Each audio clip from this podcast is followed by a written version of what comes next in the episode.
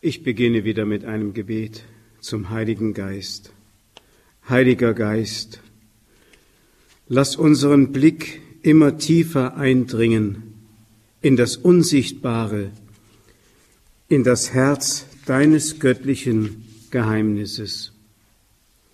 Du bist der Atem des Vaters und des Sohnes. Du bist der Atem unserer Seele, der Gedanke unseres Gedankens. Dränge unseren Willen, mehr dich zu lieben. Du bist das göttliche Leben, das uns aus Christus leben lässt und unser Wesen in Besitz nimmt, um uns zu verwandeln. Du bist ohne Grenzen, erhaben über uns und doch ganz vertraut. Du weilst nicht in abstrakter Ferne, sondern wirkst in der Konkretheit unseres Lebens. Lass uns von deiner Liebe erfasst und ergriffen werden. Amen. Im Namen des Vaters und des Sohnes und des Heiligen Geistes. Amen. Liebe Schwestern, liebe Brüder, liebe Radio Horeb, Familie. Ich darf Sie ganz herzlich grüßen aus dem Bergkloster Bestwig im Sauerland, wo wir die Exerzitien haben von heutigen Tag bis zum Freitagabend zu dem Thema In ihm leben wir, in ihm bewegen wir uns und in ihm sind wir. Wir haben heute Morgen schon gehört, dass der heilige Paulus auf dem Areopag in Athen. Wir lesen das nach in der Apostelgeschichte Kapitel 17, den erstaunten Athenern dieses Wort gesagt hat. Gott ist nicht fern, sondern er ist uns ganz nah, aber in einer Weise, die für uns Menschen gar nicht einmal erahnbar ist. Denn er will uns in sich so hineinnehmen, wie eine Mutter ihr Kind im Schoß trägt und es voll Liebe erwartet. So etwa dürfen wir uns geborgen in Gott vorstellen. Er ist nicht weit weg, wir müssen ihn nicht suchen. Wenn, dann ist er es, der auf der Suche nach dem Menschen ist. Der heilige Paulus hat eine Aufklärungsrede gehalten und den Zuhörern die Augen geöffnet man darf sagen, mit Christus kam die Aufklärung in die Welt. Man kann es auch etwas anders mit den prophetischen Worten sagen. Das Volk, das im Dunkel saß, sah ein helles Licht. Wir haben das zu Weihnachten gehört aus dem Buch Jesaja. Auf einmal werden die Konturen klar und wir erkennen, woher wir kommen, wohin wir gehen und was uns auf dem Weg behindert. Das alles wird uns in Christus offenbar. Er ist gewissermaßen die Aufklärung. Er sagt es mit anderen Worten, ich bin die Wahrheit. In Person die Wahrheit. Wir müssen dem noch einmal nachgehen, indem wir ganz zurückgehen in den Anfang der Menschheitsgeschichte, um zu begreifen, was das im letzten bedeutet. Und zwar lese ich einige Verse aus dem dritten Kapitel im Buch Genesis. Da heißt es, die Schlange war schlauer als alle Tiere des Feldes. Sie sagte zu der Frau, ihr werdet nicht sterben. Gott weiß viel mehr, Sobald ihr von den Früchten esset, gehen euch die Augen auf und ihr werdet sein wie Gott. Da sah die Frau, dass es köstlich wäre, von dem Baum zu essen, dass der Baum eine Augenweide war und dazu verlockte, klug zu werden. Sie nahm von seinen Früchten und aß. Sie gab auch ihrem Mann, der bei ihr war, und auch er aß. Da gingen beiden die Augen auf und sie erkannten, dass sie nackt waren. Gott der Herr schickte den Menschen aus dem Garten Eden weg, damit er den Ackerboden bestelle, von dem er genommen war. Er vertrieb den Menschen und stellte östlich des Gartens von Eden die Cherubim auf und das lodernde Flammenschwert, damit sie den Weg zum Baum des Lebens bewachten. Das ist die Sprache der Mythologie, aber auch zugleich die Sprache der Wahrheit. Wie das im Eigentlichen geschichtlich sich ereignet hat, das wissen wir nicht. Aber etwas Tröstliches können wir bereits aus diesen Worten herausnehmen. Der Mensch ist nicht der Verursacher des Bösen. Der Mensch ist der Verblendete, der Verführte. Es wird ihm versprochen die Aufklärung. Ihr werdet das Gut und Böse erkennen. Das Ganze ist eine fatale Lüge.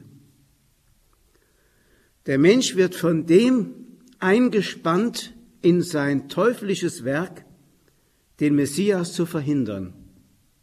Der heilige Paulus hat ja im Kolosserbrief es geschrieben, durch Christus und auf ihn hin ist alles geschaffen.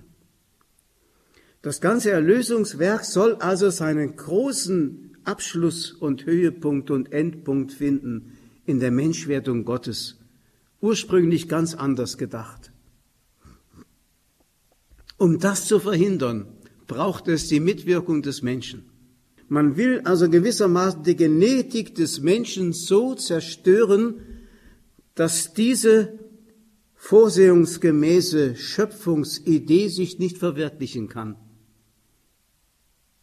Wir nennen das die Erbsünde.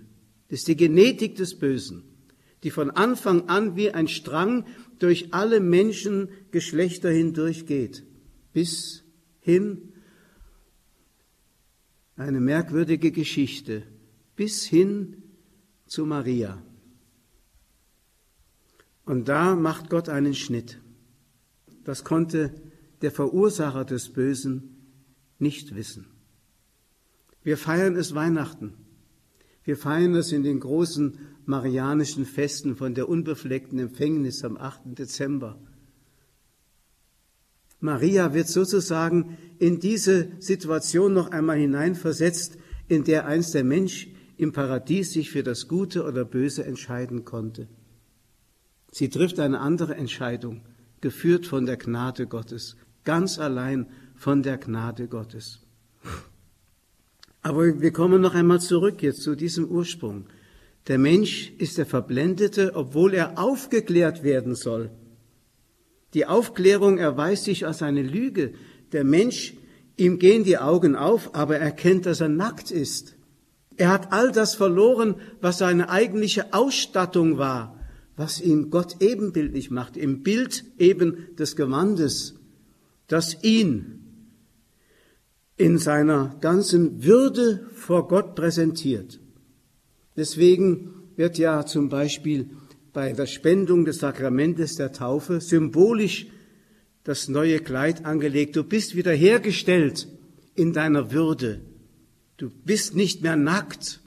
Denn alles, was du bisher versucht, genommen hast und versucht hast, um deine Nacktheit zu begleiten, ist ja alles nur ein Surrogat ein armseliges Hilfsmittel, das im Grunde das nicht verdecken kann, was deine Blöße ist vor Gott. Jetzt ist aber etwas wichtig zu bedenken. Der heilige Paulus spricht zu Ungetauften in Athen, also zu Menschen, die noch gar nicht wiedergeboren sind und mit dem Taufkleid schon wieder die neue Würde des Gott, der Gotteskindschaft empfangen haben und sagt dennoch zu ihnen, in ihm leben wir und auch ihr, in ihm sind wir und auch ihr, in ihm bewegen wir uns und auch ihr. Das bedeutet also, dass Gott uns ja gar nicht losgelassen hat, dass er sich gar nicht von uns distanziert hat, sondern Wir haben uns eingekapselt. Gott kann nur dort Wohnung nehmen, wo man ihn einlässt. Aber wenn man ihm die Türe verschließt, dann klopft er vergebens an. Sie kennen ja dieses Wort aus der Apokalypse, siehe, ich stehe vor der Tür und klopfe an. Wenn einer meine Stimme hört und mir öffnet, bei dem werde ich einkehren und Mahl mit ihm halten und er mit mir. Das habe ich oft den Gefangenen im Gefängnis gesagt. Bei Gott ist es anders als im Gefängnis. Im Gefängnis ist der Schlüssel draußen. Und der Gefangene sitzt drin und kann sich nicht bewegen, außer in diesen vier Wänden, die sehr eng sind. Bei Gott ist der Schlüssel im Menschen. Er klopft an. Er gibt dem Menschen die Freiheit, ihn einzulassen oder nicht. Ich hatte mir übrigens angewöhnt, als ich noch Gefängnisseelsorger war, dass ich nie eine Zelle betreten habe, ohne vorher mit dem Schlüssel fest angeklopft zu haben, damit der Gefangene wenigstens noch einen Rest Freiheit dazu gebrauchen konnte, um hereinzusagen. Das ist die Würde des Menschen, dass er, dass er die Freiheit hat, Gott einzulassen in sein Leben. Jetzt kann man es noch einmal von einer anderen Seite betrachten. Das, was hier geschildert wird in dem Bild der Vertreibung aus dem Paradies, ist im Grunde nicht so sehr die Initiative Gottes gewesen, dass er den Menschen sozusagen vor die Tür gesetzt hat, sondern es war die Initiative des Menschen, der verblendet sich von Gott abgewendet hat, weil er dieser Versuchen, Versuchung und Anfechtung geglaubt hat, dieser Versprechung, dieser hohlen, leeren, gefährlichen, selbstmörderischen Versprechung, ihr werdet sein wie Gott. Man kann also sagen, die Ursünde hat bewirkt, dass der Mensch den Auszug aus dem Paradies inszeniert hat. Das war, wenn man es genau betrachtet, der erste Exodus. Der erste Exodus. Der Mensch zieht aus aus dem Paradies. Das heißt, er verliert die Gemeinschaft mit Gott, er trennt sich aus dieser Gemeinschaft mit Gott. Aber Gott hat im Menschen etwas zurückgelassen, was dem Menschen wie ein Stachel im Fleisch bleibt. Ich nenne es gerne den Brückenkopf des Heiligen Geistes. Und dieser Brückenkopf, den verlässt Gott nicht, den behält er besetzt. Das ist die Sehnsucht des Menschen nach Gott. Dieser Brückenkopf bleibt dem Heiligen Geist immer noch vorbehalten. Der Mensch spürt, ich bin heimatlos geworden. In meinem Exodus, in dem ich mich von Gott getrennt habe und ausgezogen bin, und die Bilder sind drastisch. Die Wüste, Dornen, Disteln, du bist in der Fremde. Der blühende Garten ist weg. Du hattest alles zu Händen. Alles war Gnade. Gnade. Es war dir alles geschenkt. Du brauchtest gar nicht Besitz zu ergreifen. Es war dir alles zu Händen. Wir müssen Acht geben, das sei in Klammern gesagt. Die Kirche auf der Erde hier verkörpert schon etwas von dieser paradiesischen Wirklichkeit, die Jesus uns zurückgebracht hat. Deswegen gibt es in der Kirche keine Rechte, sondern nur die Gnade. Es gibt kein Recht Sie haben nicht einmal das Recht auf Leben. Gott hat es ihnen geschenkt. Und sie dürfen dankbar sein, dass sie das Leben haben. Dankbar. Aber ein Recht auf Leben haben wir vor Gott nicht. Wir haben überhaupt kein Recht. Auch nicht ein Recht auf ein Amt in der Kirche. Auch wenn das heute immer wieder so formuliert wird. Da wird von Geschlechtergerechtigkeit und von Menschenrechten sogar gesprochen, die in der Kirche bestimmten Bevölkerungsgruppen oder geschlechtlichen Gruppen verweigert werden. Es gibt keine Rechte. Das Paradies besteht nur aus Gnade. Und die Kirche verkörpert auch diese Ordnung inmitten einer Welt, die Rechte etablieren musste, damit der Mensch nach dem Sündenfall nicht zum Wolf seines Mitmenschen wird und ihn zerreißt. Da müssen wir natürlich Menschenrechte haben, das ist klar. Das sei aber in Klammern gesagt. Das war also der erste Exodus. Der Mensch findet sich wieder in der Wüste, entfernt von Gott, aber Gott lässt nicht von ihm. Es ist nicht nur so, ich sage es noch einmal, dass der Brückenkopf des Heiligen Geistes als Sehnsucht im Menschen noch bleibt, Sehnsucht nach Gott, sondern ist auch so, dass wir in Gott immer noch unsere Heimat haben. Nur diese Heimat nicht zulassen, weil wir uns ihm gegenüber versperren und immer noch uns so gerieren und so aufführen, als wenn wir selber Gott wären. Das ist in dieser Welt eine Mentalität geworden, der Mensch ist der Macher der Macher seines Lebens, der Macher seiner selbst, der Gestalter seines Lebens. Kinder werden heute nicht mehr gezeugt, die werden gemacht. Man kann sie in der Retorte herstellen. Man verfügt über das ganze Irdische, man verfügt über all das, was Gnade und Gabe sein sollte, beutet die Erde aus, zerstört die Schöpfung und weiß gar nicht, was man da tut. Die Menschen haben den Bezug zu ihm, zum Ursprung verloren. Und das wird in der Heilsgeschichte, in dem Schicksal des auserwählten Volkes in besonderer Weise deutlich gemacht.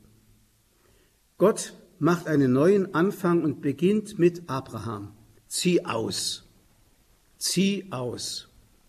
Da deutet sich der nächste Exodus an. Aus dem Land in das Land, in das ich dir zeigen werde. Abraham war 75 Jahre alt. Ich weiß nicht, wer von uns den Mut hätte, mit 75 Jahren einen Neuanfang zu machen und sich auf ein solches Wagnis einzulassen, auszuziehen aus dem gewohnten Umfeld. Und Abraham war eigentlich aus heutiger Sicht so etwas wie ein Millionär. Der hatte riesige Herden. Er hatte eine Dienerschaft und Sklaven, eine große Familie und war 75 Jahre alt. Und jetzt soll er noch einmal sich auf ein Wagnis einlassen, das für Menschen unberechenbar ist. Er tut es. Was da im Hintergrund steht, können wir nicht erfassen, weil Abraham überhaupt keine Vorbilder hat im Glauben. Keine Vorbilder. Wir haben ja eine wie heißt es im Hebräerbrief, eine Wolke von Zeugen, also eine riesige Schar von heiligen und großen Gestalten der Kirche. Wir brauchen nur hinzuschauen und wissen, wie man es machen muss. Der wusste gar nichts und hat sich auf Gott so eingelassen mit einer Sensibilität der Seele, die wir nicht nachempfinden können. Er wagt den Exodus. Das Ganze endet dann zunächst einmal in Ägypten, wo das, die, die Familie von Jakob und seinen Söhnen eine Wohnung findet, eine neue Heimat findet. Aber sie stellen bald fest, dass sie dort nicht Heimat gefunden haben, sondern in die Sklaverei geraten sind. Und damit wird Ägypten zu einem Synonym für Sünde und Sklaverei und Gottferne. In der Offenbarung des Johannes, also in der Apokalypse, dem letzten Buch der Heiligen Schrift, in Kapitel 11, da wird von den zwei Zeugen geredet, zwei Propheten, die man mundtot macht und ermordet. Und zwar heißt es in Sodom und Ägypten, wo unser Herr gekreuzigt worden ist. Das sind alles, verstehen Sie, das sind äh, symbolische Namen, wo Ägypten einfach steht für Sünde, Gottferne und Verlassenheit, Sklaverei. Und dort ist Jesus gekreuzigt worden, also mit der Mentalität der Sklaventreiber und Sklavenhälter von Ägypten wird Jesus von seinen eigenen Volks- und Religionsgenossen umgebracht. Also zunächst einmal wieder nach Ägypten. Dort bekommt Mose den Auftrag, das Volk herauszuführen aus der Sklaverei. Das nennen wir heilsgeschichtlich auch den Exodus. Aber im Grunde ist es der zweite Exodus. Man könnte sogar sagen, der dritte. Der erste war der, den der Mensch inszeniert hat, indem er aus dem Paradies, aus der Gottunmittelbarkeit sich entfernt hat, ausgezogen ist und dann nur noch in der Wüste mit Dornen und Disteln lebte. Der zweite war der Anfang, den Gott mit Abraham machte, zieh aus und in das Land, das ich dir zeigen werde. Und jetzt kommt Mose. Mose bekommt den Auftrag, diesen Exodus aus dem Sklavenhaus Ägypten in die Freiheit zu gestalten und zu organisieren.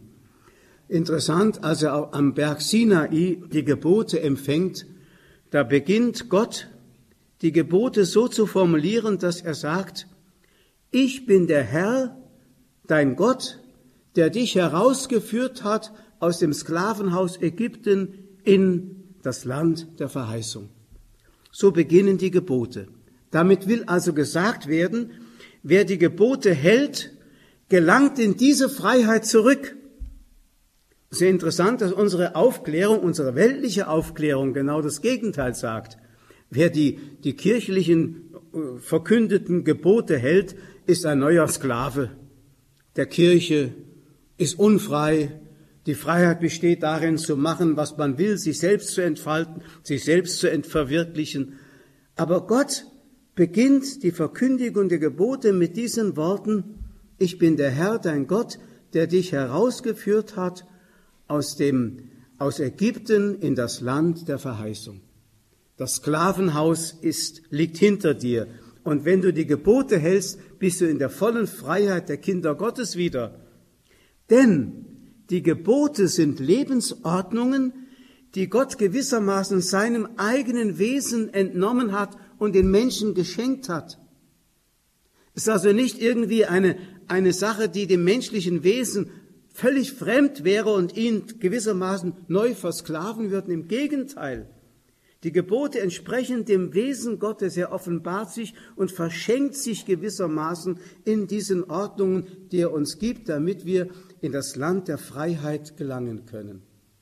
Eine moderne Aufklärung, wie gesagt, verleugnet das. Aber genau das ist das Besondere. Wir leben nach einer Ordnung, die der himmlischen Wirklichkeit entspricht, wenn wir die Gebote halten. Einer Ordnung, die der himmlischen Wirklichkeit entspricht.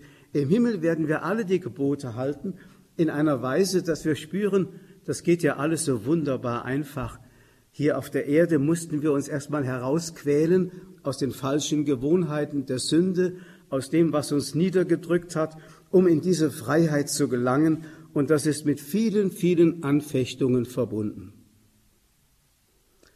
Aber nun kommt noch etwas es gibt noch einen Exodus.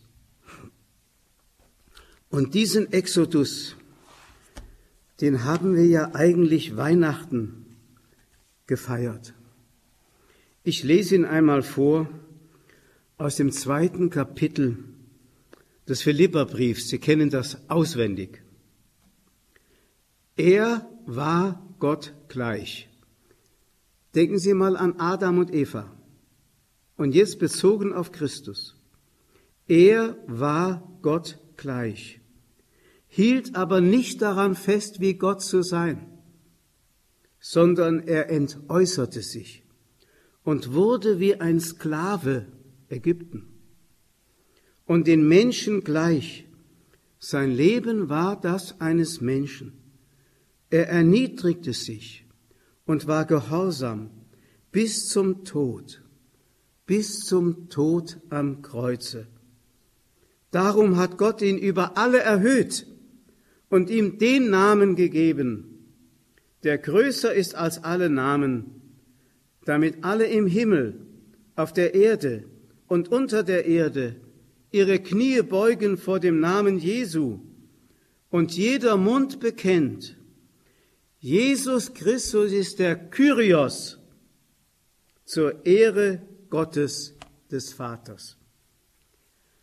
Es ist unglaublich.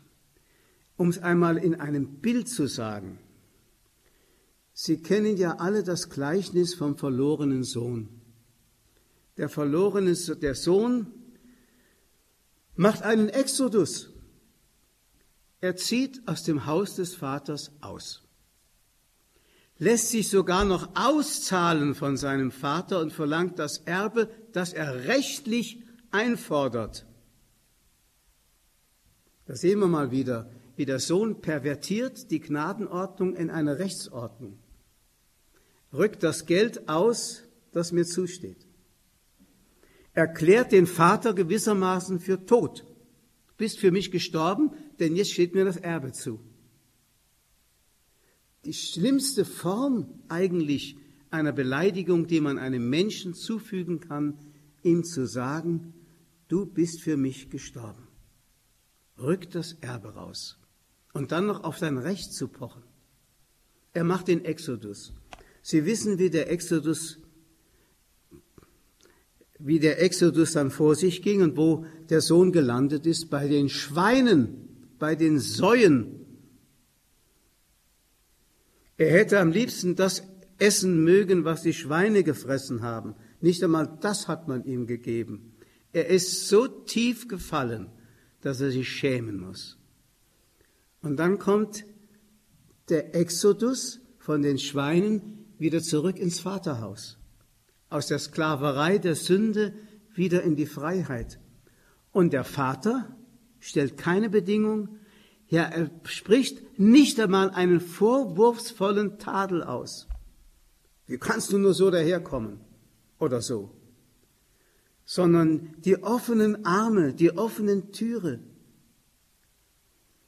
Papst Johannes Paul II. hat eine Enzyklika geschrieben über die Barmherzigkeit Gottes. Dives in Misericordia. Und darin betrachtet er äh, die, das Gleichnis vom verlorenen Sohn und sagt in dieser Erklärung, erst als der Sohn in den Armen seines Vaters lag und am Herzen des Vaters wieder aufgenommen war, hat er erkannt, was er eigentlich verloren hatte. Der Vater hat nicht nach dem Geld gefragt. Wo hast du das? zahl's wieder zurück oder so, sondern er hatte verloren nicht das Geld, sondern seine Würde. Seine Würde hatte er verloren. Und der Vater schenkt sie ihm zurück, holt das neue Gewand. Wiederum, die Nacktheit wird bekleidet, die der Mensch im Sündenfall verloren hat. Die Nacktheit wird bekleidet. Du bekommst den Ring, das ist das Zeichen, du bist mein Sohn bist wieder aufgenommen in die Kindheit, in die Kindschaft. Das ist wunderbar. Sie merken, es geht immer um dieses Thema. Und jetzt kommt das ganz Besondere. Wir haben es ja eben im Philipperbrief gelesen. Neben dem verschwenderischen Sohn, der alles vertan hat und bei den Schweinen gelandet ist, gibt es noch einen verschwenderischen Sohn. Und das ist Jesus der Sohn Gottes selber. Er kommt auf diese Erde und verschwendet alles, was ihm der Vater gegeben hat. Es gibt ein Wort im Römerbrief im Kapitel 8, wo der heilige Paulus sagt, er, der Vater, der für uns dahin gab seinen einzigen Sohn, hat er uns in ihm nicht alles geschenkt, alles, verschwenderisch, Mehr konnte er nicht geben. Es ist etwas Unfassbares. Wir haben es ja Weihnachten gefeiert und sind uns dessen gar nicht bewusst, dass es etwas mit dem Exodus zu tun hat. Jesus macht einen Exodus, er war Gott gleich, also im Paradies sozusagen, und verlässt das Paradies, die Gott-Ebenbildlichkeit tut er beiseite. Er behält sie natürlich, aber macht davon keinen Gebrauch und leitet davon kein Privileg ab. Deswegen heißt es, er hat es nicht wie ein Raub an sich gerissen oder für sich behalten. Das Wort rauben heißt ja auf Lateinisch privare. Davon kommt das Wort Privileg oder privat. Alles, was privat ist, ist geklaut. Denn der Mensch hat im Grunde existenziell vor Gott als Geschöpf kein Eigentumsrecht auf irgendetwas. Und wenn du etwas privat nennst, dein eigen nennt, dann ist es im Grunde usurpiert und geklaut, weil es dir nicht gehört. Und alle Dinge, die wir auf der Erde besitzen, sind uns nur als eine Gabe für eine gewisse Zeit anvertraut. Uns gehört nur das, was wir einmal mit in die Ewigkeit mit zurücknehmen können. Es hat noch keiner sein Bankkonto mitnehmen können in die Ewigkeit. Und seine Häuser und seine Besitztümer, die er alle sich erstritten hat, konnte noch niemand mitnehmen. Deswegen hat Jesus immer gesagt, investiert in die richtigen Güter, investiert in die richtige Währung, die ewig bleibt und nicht die von Motten und von Rost zerfressen wird. Also Jesus begibt sich aus der Gottgleichheit in seinem Exodus aus dem Himmel in die Sklaverei. Er wurde wie ein Sklave. Er geht nach Ägypten.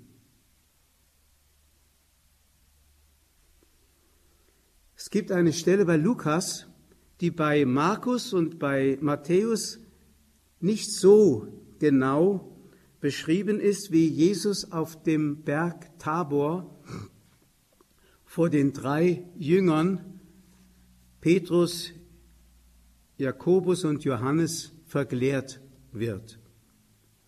Und da heißt es, auf einmal erschienen Mose und Elia und Jesus sprach mit ihnen. Bei Lukas steht nämlich drin, über was sie sich unterhalten haben. Das steht bei Matthäus, bei Markus nicht. Sie sprachen, übersetzt wird es im Deutschen immer mit dem Ausgang, den er in Jerusalem nehmen sollte, oder das Ende, das er in Jerusalem nehmen sollte. Es heißt im griechischen Urtext aber Exodus. Er sprach über den Exodus. Manche Exegeten haben die, die Flucht nach Ägypten so gedeutet, dass sie wahrscheinlich gar nicht historisch sich ereignet hat, das soll mir auch dahingestellt sein, sondern nur literarisch sich ereignet hat, um zu zeigen, dass Jesus der neue Mose ist, der aus Ägypten sein Volk herausführt in die Freiheit. Darüber können die Exegeten sich weiter streiten, das interessiert mich nicht. Aber es ist wirklich so, Jesus ist der neue Mose geworden. Er führt aus der Sklaverei, Synonym dafür, ich habe es schon gesagt, ist das Wort Ägypten. Er führt aus der Sklaverei heraus in die Freiheit der Kinder Gottes. Er führt den Zug an der Gefangenen, die er herausführt und die er dem Vater entgegenführt. Er ist der gute Hirte, der der Herde vorausgeht und sie hineinführt auf die himmlische Weide, wie man es auch im Bild ausdrücken will aber wir verstehen, was das bedeutet. Wir haben also schon mehrere Exodie jetzt hier betrachtet, aber der entscheidende Exodus ist eigentlich nicht ein Exodus, ein Auszug aus der Gottes Ebenbildlichkeit in die Verlorenheit, sondern ist ein Reditus, ein, eine Rückführung in die verlorene Heimat.